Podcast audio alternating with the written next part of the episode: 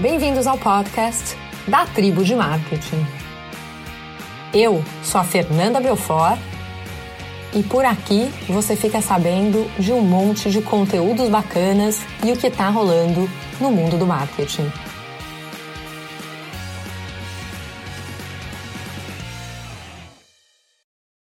Hoje a gente vai falar de um livro incrível que eu li recentemente chamado A More Beautiful Question do Warren Berger.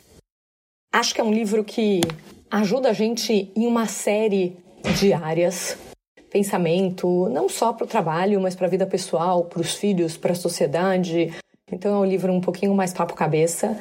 Ele é bem gostoso de ler. Na verdade, eu não li, eu ouvi no Audible, mas eu gostei tanto que depois eu acabei comprando o livro também.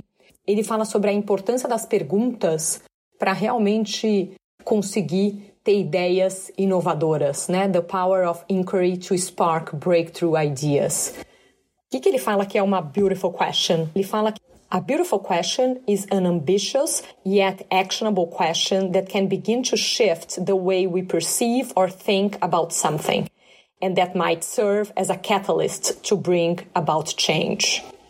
Então ele fala aqui, a gente não vai ficar falando das perguntas, né, da humanidade, coisas que não são tangíveis e acionáveis. A gente quer coisas que sim, a gente consiga ter alguma ação. E ele fala uma coisa interessante. Ele fala que o questionamento sem ação é a filosofia. O questionamento com ação é a inovação. Ele conta alguns cases interessantes de como as perguntas foram levando a inovações importantes. Um dos cases interessantes, por exemplo, que ele comenta é o case de Gatorade. Começou com um treinador nos Estados Unidos que começou a se perguntar por que, mesmo com os atletas bebendo tanta água, eles não iam ao banheiro tanto depois do jogo. E ele ficou com isso na cabeça, começou a conversar com algumas pessoas, alguns estudiosos, até entender que precisa mais do que a água para hidratação, começar a desenvolver bebidas específicas para isso, e isso acabou trazendo o isotônico do jeito que a gente consegue hoje no mundo. Outro exemplo interessante era de uma secretária que, quando estava batendo a máquina, às vezes errava alguma coisa e falava: ai, seria tão bom ter alguma forma de corrigir isso. Até um dia que ela estava pintando e ela pensou: puxa, quando eu estou pintando e eu erro, eu simplesmente coloco uma outra tinta por cima. Por que, que eu não poderia fazer isso com o papel? E foi aí que nasceu o liquid paper. Então, esse tipo de questionamento, que também está ligado à criatividade, a ter as perguntas certas que vão te levar a realmente as respostas que você precisa. Tem uma série de casos interessantes ao longo do livro: microondas, a prótese que permite correr, pular e efetivamente se exercitar? Como que nasceram esses questionamentos e como que esses questionamentos acabaram virando inovações importantes? Ele também comenta um pouco do ponto de vista da sociedade, o quanto que as crianças, quando têm 4, 5 anos, estão naquela idade de questionar tudo e como isso vai se perdendo ao longo do tempo.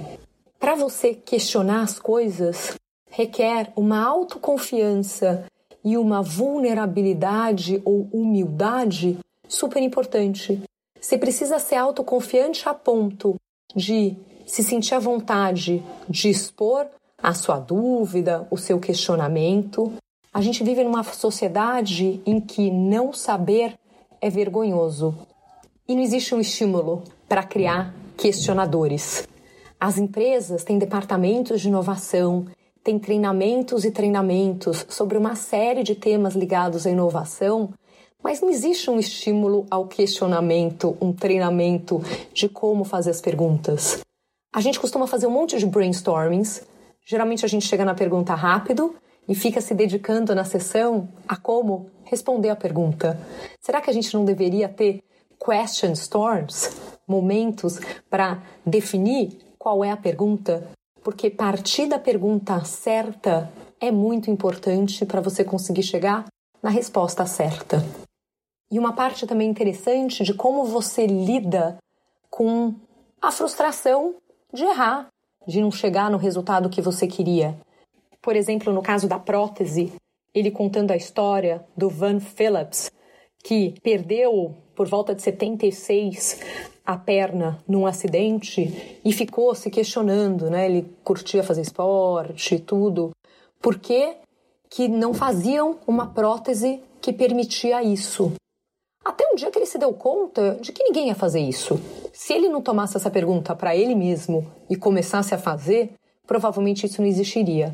E ele passou muitos e muitos anos tentando chegar nessa prótese que permitisse isso. E o questionamento ajudava ele a entender e lidar com a frustração de não conseguir. Então ele fazia um protótipo, quebrava. Aí ele se questionava: por que quebrou? O que, eu posso fazer diferente para tentar resolver o problema que deu? E esses questionamentos positivos iam levando isso a uma evolução. Até que ele começou a pensar diferente e não em tentar replicar um pé humano, mas tentar responder a como poderia ser essa prótese para permitir o movimento. Ele usou como inspirações o trampolim e a chita, né? aquele felino que corre super rápido. E se eu conseguisse ter a flexibilidade que tem a pata de uma chita com o balanço de um trampolim?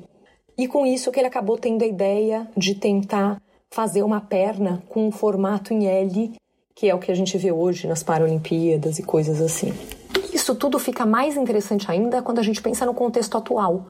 Hoje, os computadores, inteligência artificial, machine learning, essas coisas tão, tão poderosas e vão mudar tanto o mundo, mas no fundo, o computador é muito bom para entregar uma resposta e não necessariamente para fazer a pergunta.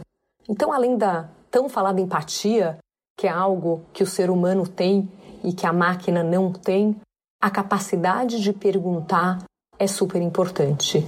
E aí vai até um questionamento de como a gente cria nossos filhos, quanto que a gente ensina eles a perguntar, a conhecer.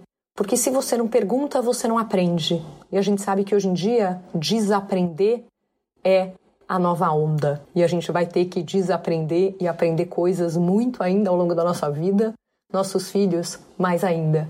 E o questionamento é uma forma de balançar o status quo, é o que gera o desaprendizado. Então, ele é super importante. Mas por outro lado, quem tem tempo para ficar perguntando por quê? Com essa vida tão corrida que a gente tem. Então também existe uma reflexão de que fazer pergunta requer uma pausa, uma pausa do fazer e uma pausa do saber. Você precisa de um espaço para pensar, dar um passo para trás, se distanciar e conseguir ver o todo. E também entra num papo maravilhoso que tem me interessado muito. Estou estudando um pouquinho mais do tema e já começando a fazer anotações para um próximo episódio, que é a criatividade. Como que a gente treina para conseguir olhar aquelas mesmas coisas que todo mundo está olhando e fazer uma conexão diferente? Olhar algo que ninguém tinha visto até então. Boa, Fê! Você já convenceu a gente que as perguntas sim são importantes, agora conta como que são essas boas perguntas. Bom, vamos lá, pessoal. Essas perguntas costumam começar com por quê, depois e se e depois o como. O que no inglês, no original do livro, é o why, o what if e o how. O what if é sobre imaginar. O how é sobre fazer e o why é sobre observar e entender. Para observar realmente, você tem que parar, você tem que observar o que os outros não estão vendo, questionar os assumptions, inclusive os seus próprios, entender profundamente o problema ou a questão dentro de uma investigação contextual e questionar as perguntas até que você chegue em uma delas. Um bom exemplo do why é o exemplo da Polaroid, que nasceu de uma pergunta de por que eu tenho que esperar revelar a foto? Um outro muito mais atual é o do Airbnb. O Airbnb nasceu de dois amigos que precisavam pagar um aluguel, eles moravam em São Francisco, E durante uma semana estava tendo uma convenção em São Francisco em que todos os hotéis estavam lotados e várias pessoas estavam desesperadas querendo saber onde que elas poderiam ficar. E aí a pergunta que veio foi: por que, que você não tem onde ficar se eu tenho um colchão de ar em casa? E foi aí que começou o Airbnb. Né? Eu vou colocar um colchão de ar, dar um café da manhã e te hospedar na minha casa. O What If é a segunda fase. É o que permite que você liberte a imaginação e veja as coisas diferentes do que elas são hoje. É uma fase de pensamento muito mais divergente.